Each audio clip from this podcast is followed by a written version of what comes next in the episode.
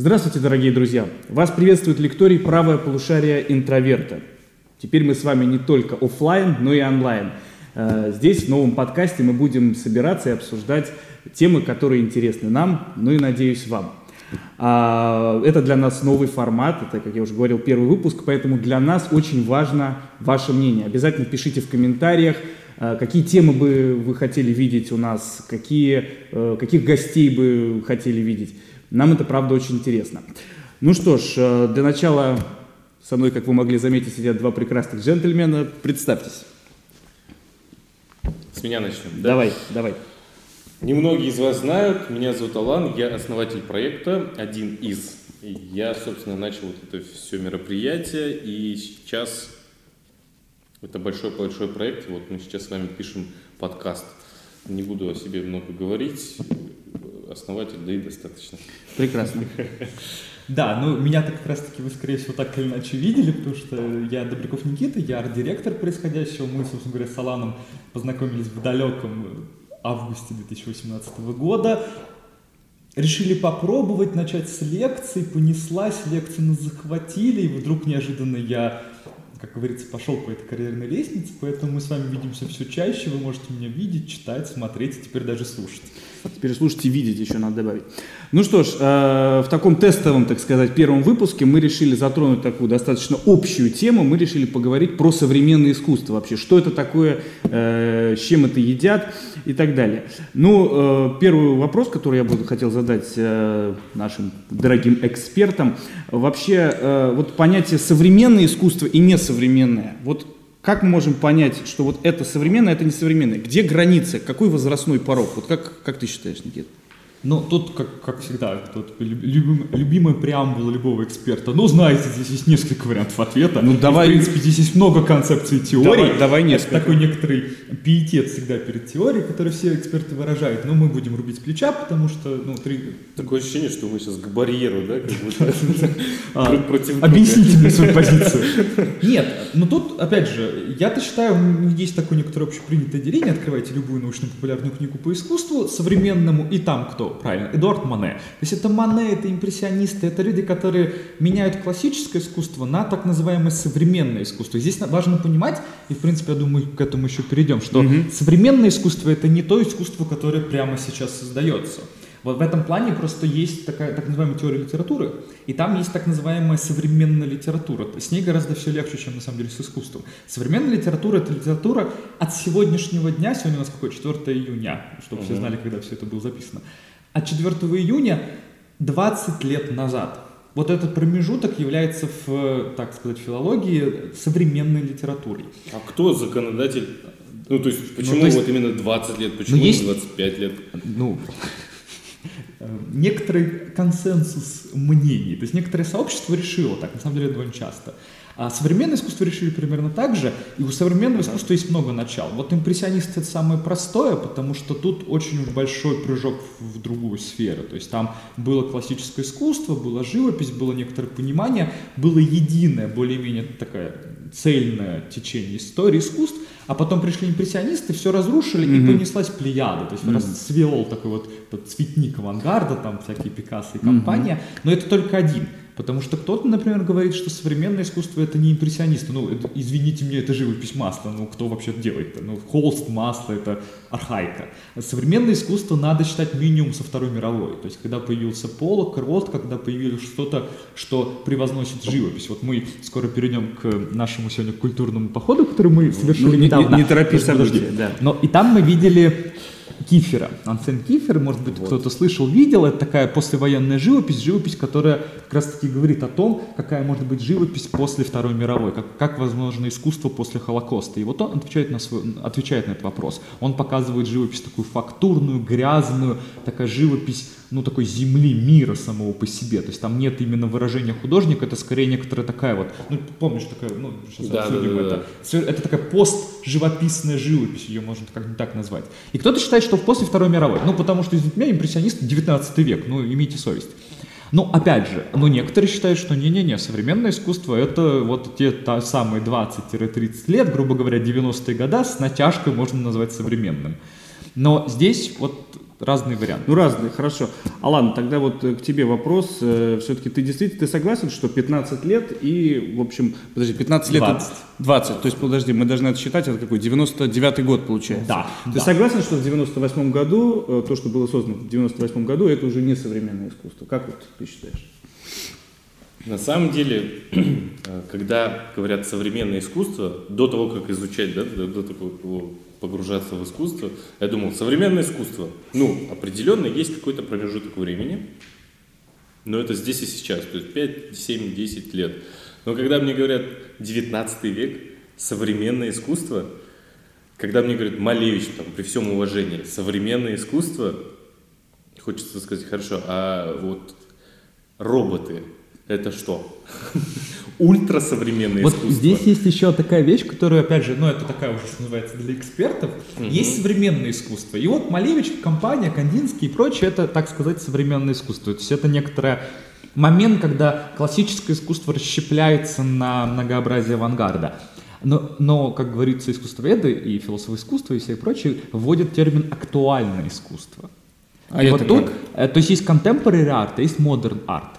И в этом плане modern art это, ну вот Museum of Modern Art, МОМА, это первый музей современного искусства в мире. Вот это вот, грубо говоря, от Малевича и погнали.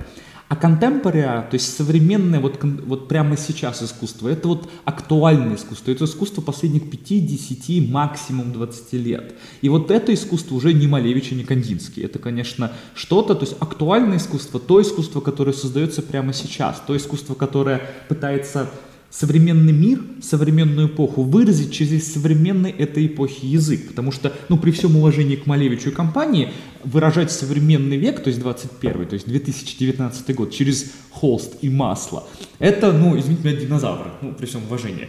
А, то есть э, современ... актуальное искусство должно говорить на том языке, на котором мы с вами общаемся. А как мы с вами общаемся? Через дисплей. Мы договаривались, что мы сегодня соберемся и поговорим через дисплей. Именно поэтому мир сейчас это мир дисплея. Но в этом плане мы в основном коммуницируем через него. И если искусство не берет дисплей, а берет, ну, вот ту самую, там, камни, что называется, это, конечно, уже не разговор об эпохе. Это может быть что-то другое, но это не актуальный язык. То есть еще раз, то есть смотри, если мы приходим на выставку и видим какие-то выдающиеся работы, а, написанные вот сейчас у нас июнь, если их написал художник в мае, но они написаны на холсте маслом, получается это не актуальное искусство. Оно современное, но не актуальное. Я правильно понимаю? Ну, я так, конечно, рублю с плеча, потому что, разумеется, и живопись масла сейчас можно что-то выразить, но я несколько огрубляю происходящее, чтобы было понятнее. Потому что, да, а вы сейчас встретите огромное количество людей, которые рисуют импрессионизм. Ну, ну, ну, дескать, импрессионизм, классно. Но где здесь актуальное искусство? Ну, извините меня, пейзаж импрессионистический сейчас не говорит ничего. Ну, то есть это может быть хорошая живопись, это может быть хорошее мастерство. И в этом плане все наши академии художеств, что сейчас будет пошлое слово штампуют, ну, то есть выдают огромное количество художников. Художников, которые прекрасно знают, как рисовать античный бюст, прекрасно знают анатомию. Ну, то есть все хорошо, все дела, но смысл этого мастерства, то есть это мастерство как ремесленника, с хорошей точки зрения, ремесленник с большой буквы, что называется, но это не актуальное искусство, то есть оно как бы современное, да, и в этом плане какой-нибудь Орхол это современное искусство, но в каком месте Орхол актуальное искусство? Ну, то есть поп-арт это искусство, которое давно уже пережило себя, то есть мы все еще, я понимаю, что здесь такое некоторое может возникнуть непонимание, дескать, еще это непонятно, куда вы бежите, Да, то есть Малевич, черный квадрат, о чем это вообще? Но проблема в том, что и современ... а- а- актуальное искусство, раз уж мы начали об этом говорить, оно не то, что намного, оно очень намного опережает общее понимание. То есть, если Малевич с Кандинским сейчас более-менее вот доходят до общественного понимания, что это, что называется, искусство и шедевр. Актуальное искусство всегда на корпус вперед. То есть в этом плане актуальное искусство это искусство, которое ты действительно не понимаешь, потому что оно говорит о тебе. А когда искусство говорит о тебе, ты его не понимаешь, так же, как не понимали Олимпию Мане парижане того времени. И в этом плане мы также приходим в галерею, видим, вот как мы сейчас в Венецианской биеннале, ну, которая на самом деле тоже не очень про актуальное искусство, на самом деле э, среди э, искусствоведческого мира Венецианская биеннале это некоторая выставка народного хозяйства, которая уже совершилась. То есть э, пять лет до этого происходят маленькие выставки в частных, ну, таких маленьких конкретных галереях и музеях, где действительно новшество, то есть вау, то есть что-то впервые. А потом Венецианская биеннале через пять лет это хорошо продает. Ну, то есть Венецианская биеннале это некоторая очень такая богемная тусовка. На самом деле, ну, я много могу рассказать про Венецианский биеннале, как это происходит. Это происходит все лето. Тут вы там можете прямо на улице встретить Собчак, там всю нашу эстраду, все люди, люди, которые, что называется, каким-то боком принадлежат к такому элитарному миру. Вот, Это вот очень- куда надо ехать, понятно. Да, да. Чтобы вы понимали, Венецианский порт, ну вот эта вот прибрежная территория, яхта на яхте. Ну то есть ты чувствуешь, что туда приехали деньги. Ну то есть там прям вот так чувствуется. Приплыли, приплыли. деньги. Приплыли. Да. Но это уже тоже искусство, которое немного, сли- ну вот оно уже, не то чтобы оно вторичное, но это тоже уже не первый-первый авангард. Это искусство, которое вот пять лет назад уже где-то показали. И это еще и не актуально, правильно я понимаю? Иисус? Но оно как бы актуально, но вот это прям не острие. Актуально там, то есть технологии.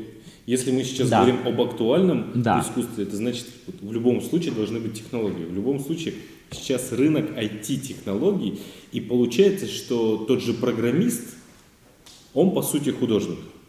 Если он делает через программу какой-то жест, такой-то вот он что-то совершает этой программой, то да. На самом деле сейчас очень популярны всякие компьютерные программы, очень популярно ИИ, а, искусственный интеллект, ну такой А вот прообраз. игры. Если человек, который создает игры, он может, его можно считать художником? Ну, а тут смотри как, есть просто индустрия видеоигр. Это как такое большое массовое развлечение. То есть там Call of Duty, как говорится, кто знает, поймет, там, цивилизация и так далее. То есть это, что называется, как такое вот, как кино в этом плане, они одинаково работают. Есть кино на общего зрителя, есть игры на общего зрителя. Но также как в кино есть что-то авторское, уникальное, что действительно является произведением искусства. Так же, как так же и в играх. Есть просто вот игры такие массовые, которые мы любим, играем, расслабляемся, либо наоборот напрягаемся, либо пугаемся. Но, и, но есть художники, которые берут игру и делают из игры именно современное искусство. И тут вот важно понимать, то есть когда вы в современной галерее встречаете игру, а там есть игры из разряда, я, чтобы вам вспомнить такое, чтобы было понятно, как это выглядит. Ну, не то чтобы игра, но, короче, есть такое, недавно было в Америке, я был в галерее, где ты садишься на велотренажер, Мгм. начинаешь крутить педали, и как только ты начинаешь крутить педали, то есть, грубо говоря, вот начинается обмен энергией, на экране перед тобой начинает возникать игра, и ты там можешь что-то как чем-то управлять, я только То есть пока ты крутишь педали, Да, то есть ты... во- останавливаешься, все это Да, ты, во-первых, активно должен в этом участвовать, во-вторых, тогда появляется игра, в которую они там куда-то что-то нажимали. Так это перформанс уже какой-то получается. или- То и есть это вот, вот, вот, А, такая кстати, острие. вот, а а перформанс это актуальное искусство или уже нет? Или если перформанс будет с IT-технологиями? Вот тут сложно, потому что перформанс на самом деле, как именно, как именно метод разговора, он довольно старый. Ну, то есть Марина Абрамович, бабушка перформанса, ее не зря называют бабушкой. Ну, она, она великолепная женщина, она выглядит просто потрясающе, но ей много лет. И она все начала делать в 70-х. Ну, то есть это вот посчитайте, это 50 лет назад, это очень давно на самом деле. И перформанс как язык, он довольно уже старый. Но что интересно, он сейчас приобретает буквально новую молодость. Опять же, уж мы говорим про Венецианскую биеннале, которая просто прямо сейчас идет. Вот, в этом плане это что-то, что называется прям вот сливки, сливки последнего актуального. Золотой, э, что там, лев? Я сейчас, я не помню. Там. лев, по-моему, да. Лев, в Венеции, в Венеции лев. Получил перформанс. В чем перформанс, я сейчас расскажу. В чем перформанс... Подожди, вопрос сразу. Там вручают на этом Да, там фестивале за кино. награды. Там Нет. за кино или за все? Кинофестиваль, кинофестиваль отдельно, А, а, есть Венецианская пальма, да. биеннале. А. Нет. Кинофестиваль... а, Каннский о, кинофестиваль Пальма, на Венецианском кинофестивале Лев и на Венецианской биеннале Лев. И там получил э, золотой лев за лучший как бы арт-объект. Перформанс. Как это выглядит? Вы как при- входите в галерею, и вы сразу оказываетесь на втором этаже. Под вами этаж. На этом этаже с вас создан пляж. Причем это сделали то ли эстонцы, то ли лит- э, как это Прибалтика сделала. То есть, что называется, на- там пляж просто русский, ну там вот прям русская такая эстетика. Ты на втором этаже. У тебя тут такое перила деревянное, ты как бы смотришь вниз, и внизу пляж, который так насыпан, настоящий пляж, э, воссозданный пляж. На нем лежат люди полуголые, ну то есть вот как будто такая эстетика пляжа, причем такая именно постсоветская, то есть там вы узнаете и как это униформу этих людей, ну то есть вот Кабинки стоят для Кабинки, Я не переодевания. помню, если там кабинки, но там абсолютно все на. Вот эти коврики наши любимые, то есть когда ты расстилаешь камушками, ну вот там прям вот камушки лежат на этих ковриках. И что происходит? Вот они воссоздали такой пляж. На самом деле выглядит как аква- аквариум. И там люди живут, и люди периодически акапельно поют. поют оперу про какую-то там экосистему, что это на самом деле такой эко-перформанс. Но это перформанс. Но и вот он сейчас, в 2019 году, побеждает. Значит, это актуальное искусство. И вот тут очень вопрос. Ну, то есть, понятное дело, я так могу нарубить. А что там, с, ну, что там с технологиями, да? Почему? Ничего. Вот ничего. Мне кажется, что сейчас, в эпоху того, что там, все призывают ко всему, скажем так, все призывают за природу, все призывают за равноправие, все призывают, так, это, безусловно, все хорошо, но вот ты сам очень сказал, они поют про экосистему.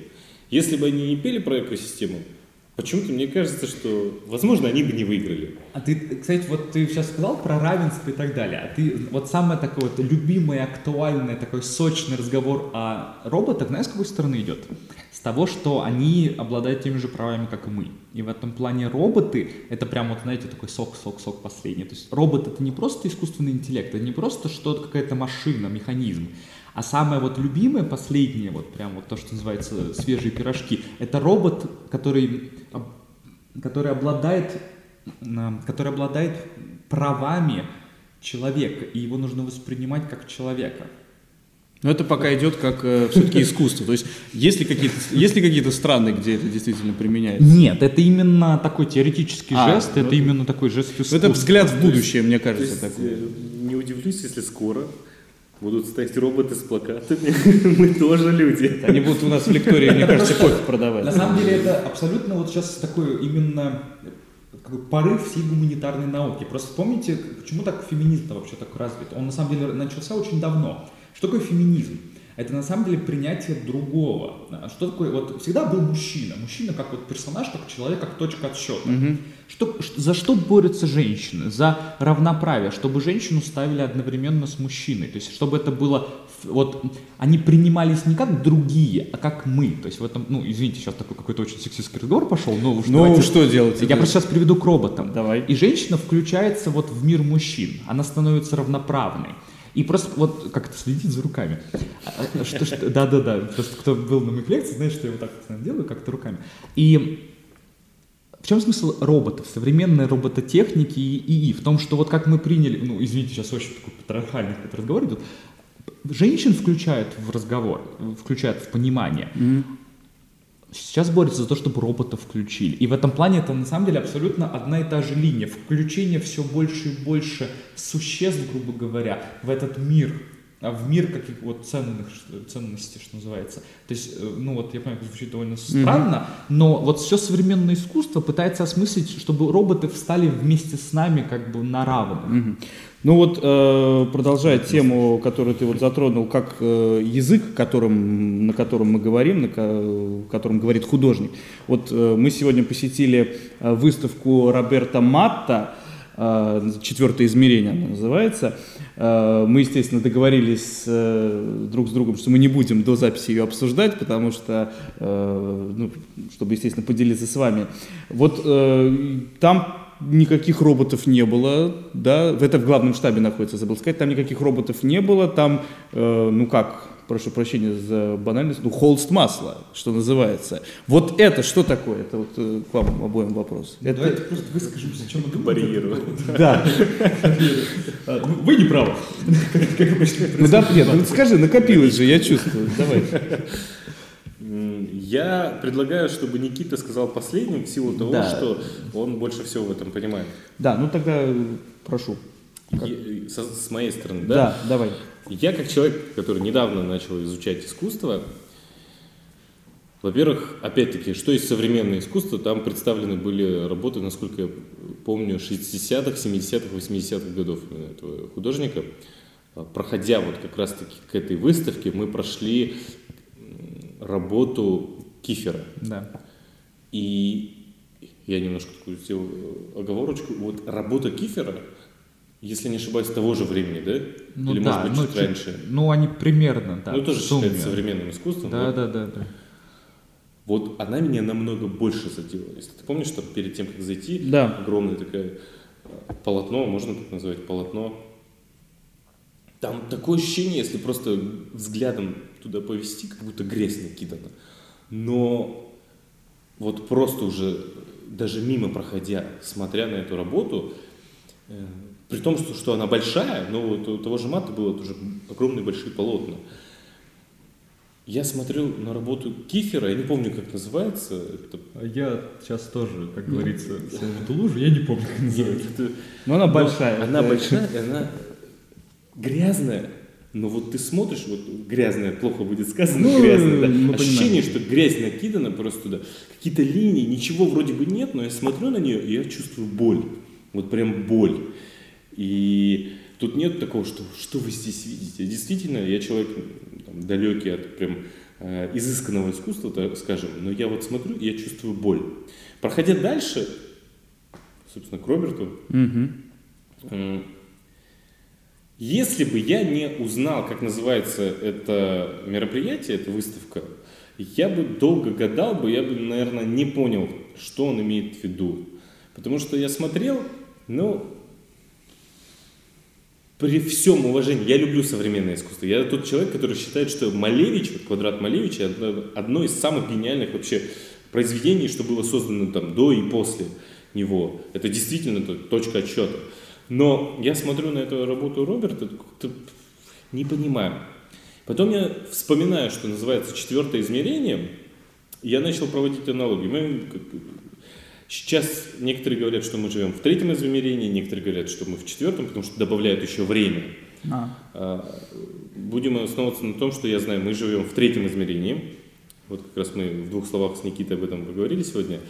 Как э, считается там третье измерение? Вот есть точка, это нулевое измерение, еще одна точка, это уже первое измерение, между ними прокладываем линию. А чтобы получить второе измерение, надо дублировать эти две точки и проложить друг с другу линии. Получится квадрат. Чтобы получилось третье измерение, вот этот квадрат, от него прокладываем точки, получается куб, собственно, третье измерение. Роберт говорит, что это четвертое измерение, выставка. То есть этот объект, тессеракт называется, когда э, все стороны равны и соединены между собой мы не можем в голове сейчас это представить. Это какая-то квантовая физика уже, то да, есть мы да, не да. можем это представить. Э, да, получается. именно. И э, кто смотрит, загуглите Тессеракт, вы поймете, о чем я говорю. Мы, люди в третьем измерении, не можем себе это представить. А Роберт Матту, я всегда говорю Матта. Матта. Он, Роб, он Роберто, кстати. Роберто Мат, Матта. Да. Он, на мой взгляд, попытался осмыслить и показать нам, как люди Э, не люди, а, наверное, существа в другом измерении смотрят и видят. То есть очень хорошо, проходя в другой зал, там была работа, как, как будто куб, как разложили. будто коробку да, разложили. разложили. Я увидел, я подумал об этой идее еще до того, как увидеть эту коробку. И я понял, что, возможно, я, я правильно осмыслил. Возможно, я правильно понял, что он действительно хотел показать нам, как, как человек или как другое существо может видеть в четвертом измерении, что он видит не прямо как мы, вот есть человек, есть там стол, есть объект, угу. он видит с разных сторон. То есть, если э, вы обращали внимание, я проходил какие-то картины, и там э, вот вроде бы человек, но он как будто вот развернут с нескольких сторон. Это такой, как бы, это отсылка к кубизму какая-то получается? Это такая дань памяти или плевок? Что ну, это? я не знаю, ну, Кубизм, не знаю, мне кажется, не, ну, не считаю. Никита поправит, я к тому, что вот эта история, когда мы берем и раскладываем изображение, показываем все его грани, вот как бы в 2D плоскости. То есть, может быть, он это имел в виду? Может быть, может быть. В том-то и дело, может, у него какой-то свой взгляд на это, но я, когда начал ходить и когда с этой мыслью, для меня как-то стало понятнее угу. его работы. Опять-таки, ну, насколько это современно, там были огромные работы. Меня это не особо впечатлило. Я знаю, что э, людей может впечатлять размер, то есть это огромное-огромное, там, не знаю, 5 на 8 метров. Ты когда перед этим стоишь, ну, действительно чувствуется некий там, Будоражит. пиетет. Да. Но меня не впечатлило это. Там были некоторые маленькие картины, которые меня гораздо больше впечатлили, нежели вот эти огромные полотна. На мой взгляд, что если ты хочешь впечатлить, то ты должен вот именно идеи свои Я не совсем понял. Может быть, я не прав, но я не совсем Ну, понял. слава богу, за нашим столом присутствует товарищ эксперт. Я здесь не, не хочу выступать в роли, я вам сейчас все расскажу. Такой раздатчик ответов. Ты нам и так расскажешь, но... Ну, я Ну хорошо. Никита, э, что ты увидел на этой выставке? А может, ты, давай ты, ты Ну я что могу рассказать? Ну, э, меня, конечно, не покидало ни на секунду ощущение, что я нахожусь э, вот рядом с каким-то вокзалом и вижу расписанные граффитями э, стены. То есть, э, ну, если в традиционном смысле граффити это какая-то такой, вроде как 2D рисунок, то там, я не знаю, каким он приемом пользовался, там я как будто смотрел на несколько слоев вглубь. То есть, э, не знаю, заметили вы этого, этого или нет, э, в принципе, меня это впечатлило, и вот опять-таки меня, мне всегда не покидало чувство, что он э, четвертое измерение, это э, с его точки зрения, как мне показалось, это попытка показать э, какой-то объект вот с максимального количества сторон. То есть, я не знаю, может быть это так. То есть, э, если я условно говорю, да, если там по-простому объяснить, если бы он нарисовал тебя, да, то он бы как бы показал тебя и там и спереди, и сбоку, и сзади, и показал бы, что тебя, то есть он бы дал максимально полную картину. Ну вот это вот мое такое У нас часто. вот схожие. Да, да, да. Ну это вот такое мое абсолютно дилетантское мнение. Вот, а что ты увидел? Ну, я, я- у меня такое же мнение. Ну, то есть, да, вот я из разряда. Ну, друзья, Я с вами согласен, добавить мне нечего. Надо Я- будет ставочку сделать тебе эксперт по матта. Я с вами согласен, но вы не правы, да? Ну что-то такое. Ну, я хочу тоже про кифер сказать. Кифер э, чем, мне кажется, к- разительно отличается от матты. Во-первых, то, что кифер, он здесь. Вот почувствуйте, помните, матты, если вы подходили рядом, вообще хорошая практика, я советую всегда, подойдите к живописи так, как вот максимально близко, но чтобы ничего не пищало нигде, ну, то есть где еще можно, и почувствуйте, как лежит краска, вот как лежит сама живопись. Это очень много всегда говорит про это. И вот кифер, он в нашей реальности. Кифер, он вот он вне. Если вы подойти к киферу, там даже, как говорит, подходить не надо, вот чувствуется, что это здесь присутствие. То есть она выпуклая, она вот в этом мире, она в этой реальности. Эта картина, вот как ты говоришь, грязь, это действительно такая грязная картина. Она, картина, на самом деле, довольно пошлое слово для этого, этой Да, да. живописи. Конечно, такая некоторая живопись она здесь, и она говорит про нашу реальность. Вот она здесь существует, она как будто бы кровоточит, на самом деле, такой земляная кровь. Она вот тут. А матта — это некоторый взгляд в, никуда, ну, в другое Мгм. пространство. То есть матты здесь нет. Он как раз-таки, мы как будто бы смотрим в, зе- в зеркало, которое показывает нам другую реальность. То есть это некоторый такой экра- прошу прощения, экран. То есть мы куда-то смотрим, она вот как будто бы здесь не существует. Это именно с Кифером. В этом плане вот Кифер идет с Рихтером. Там, не знаю, знаете, нет, но мы, может быть, сюда пум-пум картиночки э, Рихтера и Кифера. То есть это живопись, которая как раз-таки дискутирует о том, что живопись должна присутствовать здесь. Знаете, вот классическая ж- э, картина «Это окно в мир», никакая не окно в мир. Картина, она вот здесь, она вот такая. И Кифер и Рихтер так или иначе пытаются показать нам, что это вот присутствие здесь. А можно тогда назвать, я не знаю, эту картину, картина перформанс? То есть перформанс же это тоже здесь. Ну, в каком, ну так, наши искусствоведы сейчас, давайте, у кого есть искусствоведческое образование, не закрывают уши. Я понимаю твой намек. И Ни- на самом Никто деле, за столом не закрыл уши, кстати. Ты- ты- как, как, как человек с философским образованием, имеем право говорить, что Имеем, хочу. имеем. Нет, я на самом деле, это хорошая тема. И это, пер- это перформативная картина. Да, да, и да, да, это да. красиво. Это, это имеет право на жизнь. Ну вот, Вот, ну, А, и, да, да, я- продолжай, можно, извини. А, да? кстати, вот ты сказал про вокзал, про Да. вагоны, я вспомнил. К сожалению, сегодня нельзя было туда попасть, но там же присутствует вот э, в какой части, я Ваг- правильно не знаю, как это называется, в какой части. Кабаков, Да, ты там присутствует Кабаков и его вагончик. Да. он Я- до сих пор там стоит? раз? Это э, принад- собственность Эрмитажа. А, все. Я внутри не был, я видел только по картинкам. Ну это же круто. Та идея, то, что вот э, попаду я туда или нет в будущее. Это очень круто вообще. Кабаков же тоже считается современным искусством, да? Самый, бога... самый признанный, богатый, престижный современный художник России. 90 с лишним лет очаровательный старичок. Насколько я знаю, его здесь не принимали вообще. Да, ну он, как и Долго. весь этот неофициальное все советское искусство, это человек, который расписал все ваши детские книжки, то есть вот эти, они все зарабатывали книжные иллюстрации детской, то есть всякие там. Собственно говоря, вот эта вот знаменитая надпись «Веселые картинки» сделана другом Кабаковым. Знаете, помните, там Мгм, вот да-да-да. человечков и так далее. Вот, и Кабаков делал примерно то же самое, они все зарабатывали именно иллюстрацией, а в как-то в подпольном режиме дома в стол они делали свое вот это авангардное Мгм. нонконформистское иск- искусство. Причем Кабаков это не человек, который выходил на бульдозерную выставку. Кабаков был довольно домашний, довольно уютный. И это, и это на самом деле видно через его работы. И он э, делал чертежи для этих вещей. Он в 89 году уезжает в Европу, потом в США.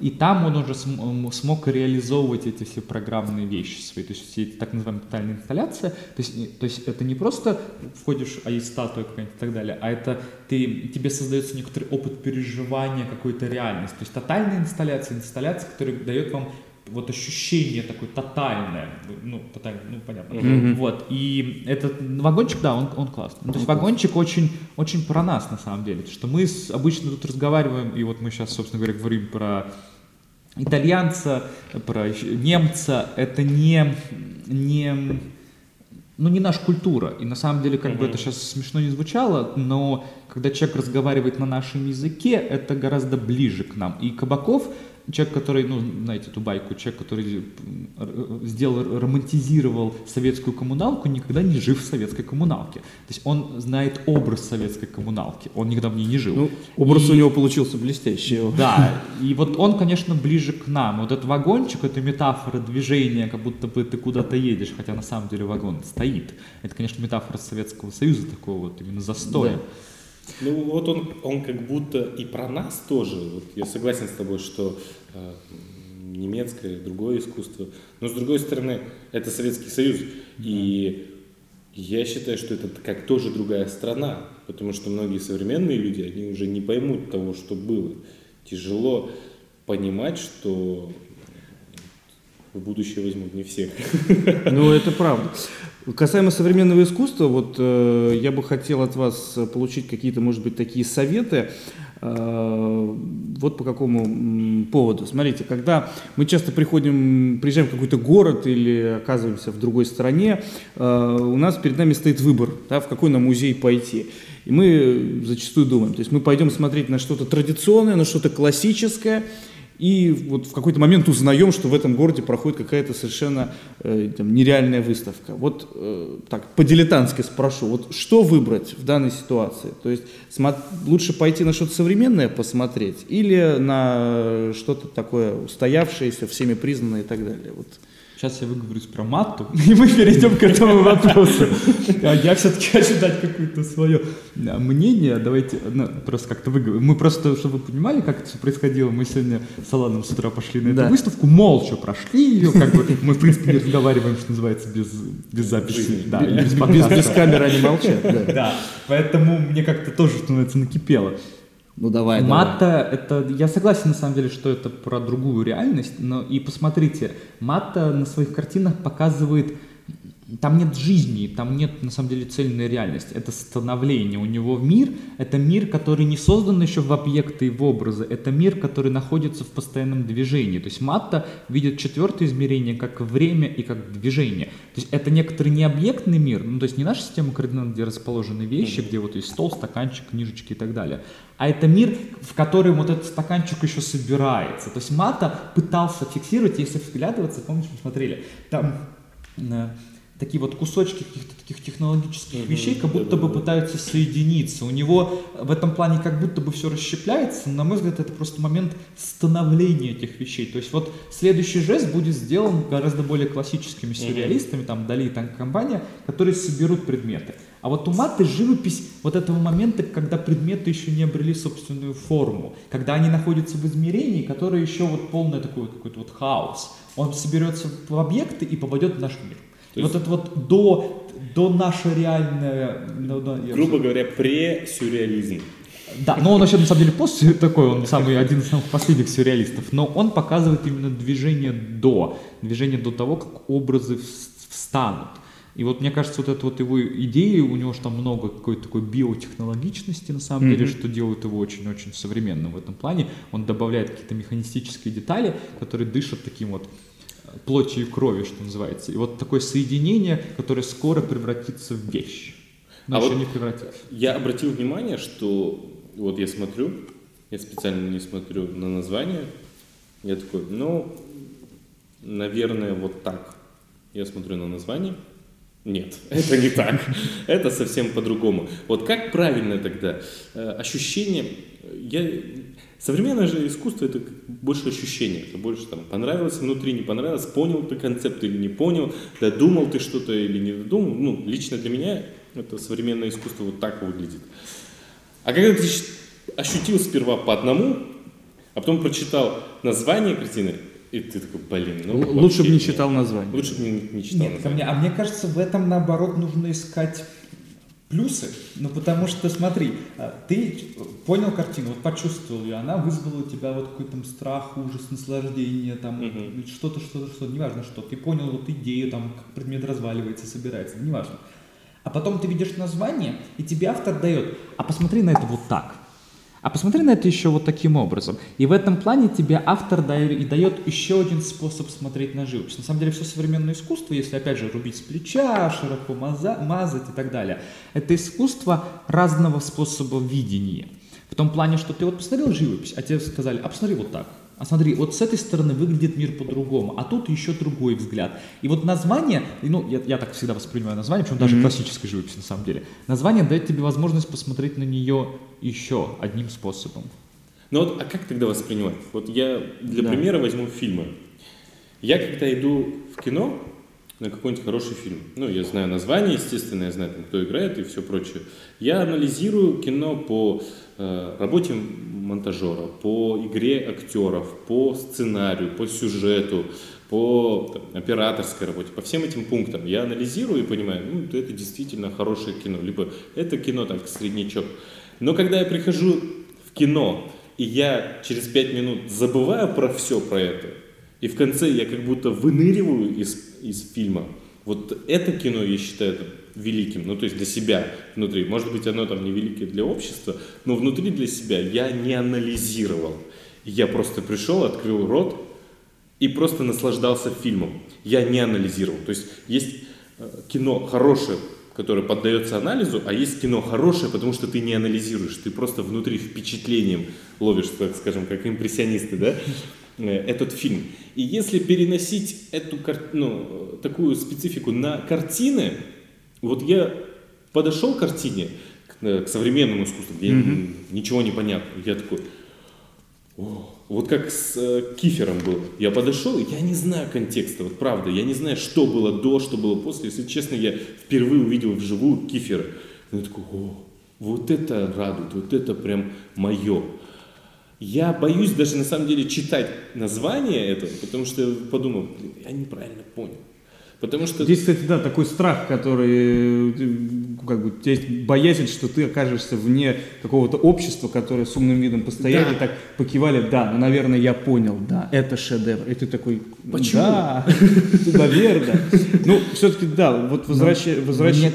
Да. Подожди, мне кажется, что здесь просто есть одна проблема. Кино это, сейчас будет сложное слово, темпоральное искусство, это временное искусство. Кино, оно обязывает тебя пережить его. Ты не можешь посмотреть на диск кинофильм и сказать, а, понятно. Или, а, нифига не понятно. Не, некоторые люди так и оценивают. Ну, я понимаю, что открываешь кинопоиск, и ты киновед. Вот, но просто кино, оно заставляет тебя пережить опыт. Ты, не, ты кино можешь понять. И вот, вот ощущение кино, когда ты его прожил все два часа. То есть понятно, что ты через полчаса уже что-то понимаешь про кино и так далее. Но это некоторое временное искусство. Живопись в этом плане не обладает, как бы не обладает механизмом схватывание во времени. Живопись то, что ты можешь посмотреть и, посмо... и все. А, а либо ты можешь попытаться вот создать некоторый временной промежуток. То есть живопись работает в этом плане сложнее. Она не... ты вот читал и все. То есть это даже не книга, опять же, книга это что-то, что нужно прожить, это что-то нужно пройти время. А картина в этом плане не обладает этим дополнительным возможностью тебя захватить. И тут все гораздо сложнее. Тут либо ты вот сам попадаешь в этот некоторое медитативное вот состояние, когда ты хочешь пережить эту картину, либо ты я понял Ремонт, ну, я понял Кифер, я понял Матта, неважно. То, то есть тут просто сложнее этот акт, мне кажется. Ну а как правильно тогда воспринимать? Тут нет правильно. Ну, то есть, вот, при, вот любой разговор о современном искусстве начинается со слова «нет правильных ответов». Нет из, значит, из, из разряда «смотрите, каждая картина 4 минуты 35 секунд, минимум». Ну, то есть тут нет, тут нет идеального решения. Современное искусство это про многообразие видений, оптик, взглядов, мнений и так далее. Хорошо, но вот ты, может быть, мало в таком обществе находишься, но я как человек не, не из искусства, вот я начинаю все это понимать, и мои приятели, знакомые, если я им говорю, что Малевич это вот, ну, грубо говоря, да, что это великое искусство, я смотрю туда, и я вижу миллиарды картин, которые были созданы до, и которые, возможно, будут созданы после. А мне говорят, бабки зарабатывал, деньги заработал. Вот как объяснить человеку, что вот это, что это искусство, что проникся, ну, что ты должен проникнуться этим. А обычному рядовому там, человеку, который не воспринимает искусство. Вот оно современное искусство, о чем говорил Никита. У нас э, много интерпретаций не только как бы самой картины, да, но и истории создания. Да? То да. Есть, получается, у нас, э, у нас не то, что у нас многополярная вообще система э, понимания этого искусства. Вот. На выставку-то рекомендуете сходить или нет? На которую мы? Ну, только честно, пацаны, давайте, как есть. Нет, ну это, это в любом случае интересный опыт. То есть это, ну, то есть как тут сейчас будет заряжать, ну, конечно, надо сходить на искусство, это же искусство. Вот считайте, могу сказать, не, не иди. Ну, это, не, я, ну, я могу честно сказать, не то, что я буду, вот у меня есть у меня есть хороший критерий живописи, который люблю лично я. Повешу я себе это в гостиной или нет? Очень пошло, буржуазно, невыносимо. Это просто клеймо такое. Но вот я готов смотреть это дома или нет? Полока с удовольствием. Вот Полок это человек, которого я могу повесить на кровать. А полотно 10 на 8 повесишь в гостиной? Если у меня должен такой дом. Да, да. Если у меня будет такая гостиная, где я могу Если я купить себе оригинал Полока, значит, у меня есть такая гостиная. Ну, то есть, ну, тогда я как бы вот. Ну, то есть, я готов смотреть на Полока вот так чаще. Повесил бы картину? Нет. Не повесил бы. Так, Алан? Я вынужден здесь согласиться. Это хорошее, кстати, замечание. Я сейчас понимаю, что много тех картин, которые, типа, ну, это искусство. Я бы не повесил домой. Вот при всем уважении. И я извиняюсь у Роберта, ну, я бы его тоже не повесил. Не по... Роберто, извини, сегодня... Мы посудили. Сегодня, да, значит, здесь у меня должна... Кифера бы я повесил. Да. Я сегодня много говорю про него, но он меня впечатлил. Ну, Кифер, кстати, страшный. Вот его вешать дома, это, конечно, такой опыт. Ну, то есть, это картина, которая вот ее невозможно оставить просто, чтобы она была где-то рядом с тобой. То есть это картина, которая, она, знаете, энергетично впитывает. То есть она, ну, то есть она не висит просто так. Ну, на самом деле, я, конечно, немножко шучу про эту гостиную. Это некоторые просто желание переживать этот опыт. Да, да, да. А Гифер, разумеется, вызывает желание пережить этот опыт. Э, при всем уважении, очень много художников не имеют такой силы. Mm-hmm, mm-hmm. Кифер у нас находится рядом с Матой, вот на данный да, момент. Там, ну там да? ровно одна, одно произведение. То есть, в общем, э, после нашего диалога вы можете посмотреть не только Кифера, но и Матта, они рядом находятся, чтобы составить свое представление. Ну что ж, мы, наверное, будем завершать э, наш сегодняшний первый выпуск. Э, ну, наверное, в, в первом выпуске хочется, чтобы наши э, Никита, Никита и Алана они дали некое э, напутствие. Вот э, что нужно сделать, чтобы понимать современное искусство, не бояться и так далее. Как ты, что нужно сделать? Ну, четыре года, потом два года магистратуры, три года аспирантуры, кандидатская, ну и там где-то начнется. Ну, то есть тут э, ответ очень простой. Мы, кстати, сегодня несколько вопросов как-то выбросили, бросили просто так разговор. Я думаю, надо будет сейчас как-то быстро попытаться завершить ну, эти оставленные вопросы. Вот, но чтобы понимать современное искусство, нужно просто быть готовым понимать другое, потому что всегда у всех есть некоторая точка зрения, которая мешает смотреть. В этом плане э, точка зрения... Камю сказал прекрасную вещь, которую я всегда люблю держать где-то при себе, что настоящий интеллектуал не имеет точки зрения. И тут надо очень понимать, что он имел в виду. Потому что что такое точка зрения? Это точка, которая мешает тебе смотреть. Ты из-за этой точки ничего не видишь. Точка зрения, и чувствуете тут язык, который говорит. Точка зрения мешает смотреть. Настоящий интеллектуал может ее подвинуть и посмотреть в другую плоскость. Настоящий интеллектуал – это человек, который может двигать свое мнение так, чтобы видеть все. То есть у него, разумеется, она есть. Ну, то есть Камил, разумеется, метафорами выражается. Но точка зрения это то, что нужно уметь убирать, чтобы посмотреть всю картинку. И в этом плане главное, что нужно сделать с современным искусством, если вы хотите начать к нему подходить, угу. это понять, что существует другой мир, понять, что есть какая-то другая система координат, которую нужно просто быть к ней открытым, потому что мы обычно то, что не понимаем, мы не любим, мы к нему злы, мы к нему не готовы. Отрицаем. Да, да и мы это отрицаем. Если вы будете научитесь создавать такой вот механизм понимания, то отсюда современное искусство начнет с вами говорить, что на самом деле современное искусство при всем том огромном количестве разговоров про монетизацию, про то, что это про деньги, про рынок, современное искусство до сих пор пытается вам что-то выразить, оно пытается вам что-то сказать. И главное просто услышать его разговор. Пафосно как-то получилось, но я философ, не можно. Философ не можно. можно. Я, я считаю, я тут с тобой соглашусь. Знаешь, как человеку, который, опять-таки, скажу, что недавно вовлеченному в искусство, я считаю, что вот совет нашим зрителям это отбросить. Это отбросить какой-то скепсис и посмотреть на то, что забыть про вот эти деньги, про то, что это про зарабатывание, посмотреть свежим взглядом. То есть, э, когда ты идешь на выставку современного искусства там, или на того же Малевича с мыслью о том, что ты заработать хотел, и приходишь, смотришь, ну, заработать хотел, ну, ты так и останешься, ты так и будешь думать, что заработать хотел. Вот если отбросить эту мысль, отбросить то, что э, все это ради денег, мне кажется, тогда ты начинаешь уже задумываться о других вещах. И я считаю, что люди часто забывают про то, что ирония это тоже искусство. И некоторые художники, возможно, иронизировали. Я вспоминаю писсуар Дюшана, но я считаю, что это крутая ирония. Круто человек пошутил, и нельзя назвать это не искусством. Это писсуар? Да. Я попробовал сделать из этого искусство? Да, я попробовал сделать из этого искусство. Почему нельзя назвать иронию искусством? Это тоже искусство. Вот тут мы как-нибудь, я думаю, как-то в следующей встрече, на следующем это есть, ну, собственно говоря, есть постмодернизм. Постмодернизм как культурное явление, которое там началось в разных вариантах 80-е, 90-е, 70-е, это вся культурная парадигма, ну, какой-нибудь там Тарантино, Тарантино, Гай Ричи, Пелевин, Умбертеко, это вся компания туда это такое некоторое понимание мира через иронию. На самом деле ирония, особенно в последнее время, это главное оружие искусства. То есть оно очень любит иронизировать. И здесь, опять же, вот интересный момент, чтобы как-то закруглить вот mm-hmm. начальный разговор про современное актуальное. Постмодернизм был лет 30, наверное, главной такой тенденцией. Все обсмеивали вот это иронично обыграю сейчас. То есть была какая-то ирония, игра, игра смыслами, игра культурными кодами и так далее.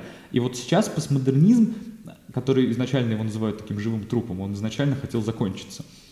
Сейчас происходит некоторая смена культурной парадигмы, появляется так называемый, очень модный, мы как забрасываем, что называется, удочку, так называемый метамодернизм, очень модное слово, либо пост-постмодернизм, там, что называется, от инстаграма шнура до философских книг, это сейчас модное явление, которое говорит о том, что в мир, в искусство возвращается искренность. И это очень интересный момент. Я так, опять же, забрасываю, сейчас не буду много mm-hmm. пояснять. Но ирония — это очень хороший, очень хороший инструмент искусства. И он был очень важным в последнее время.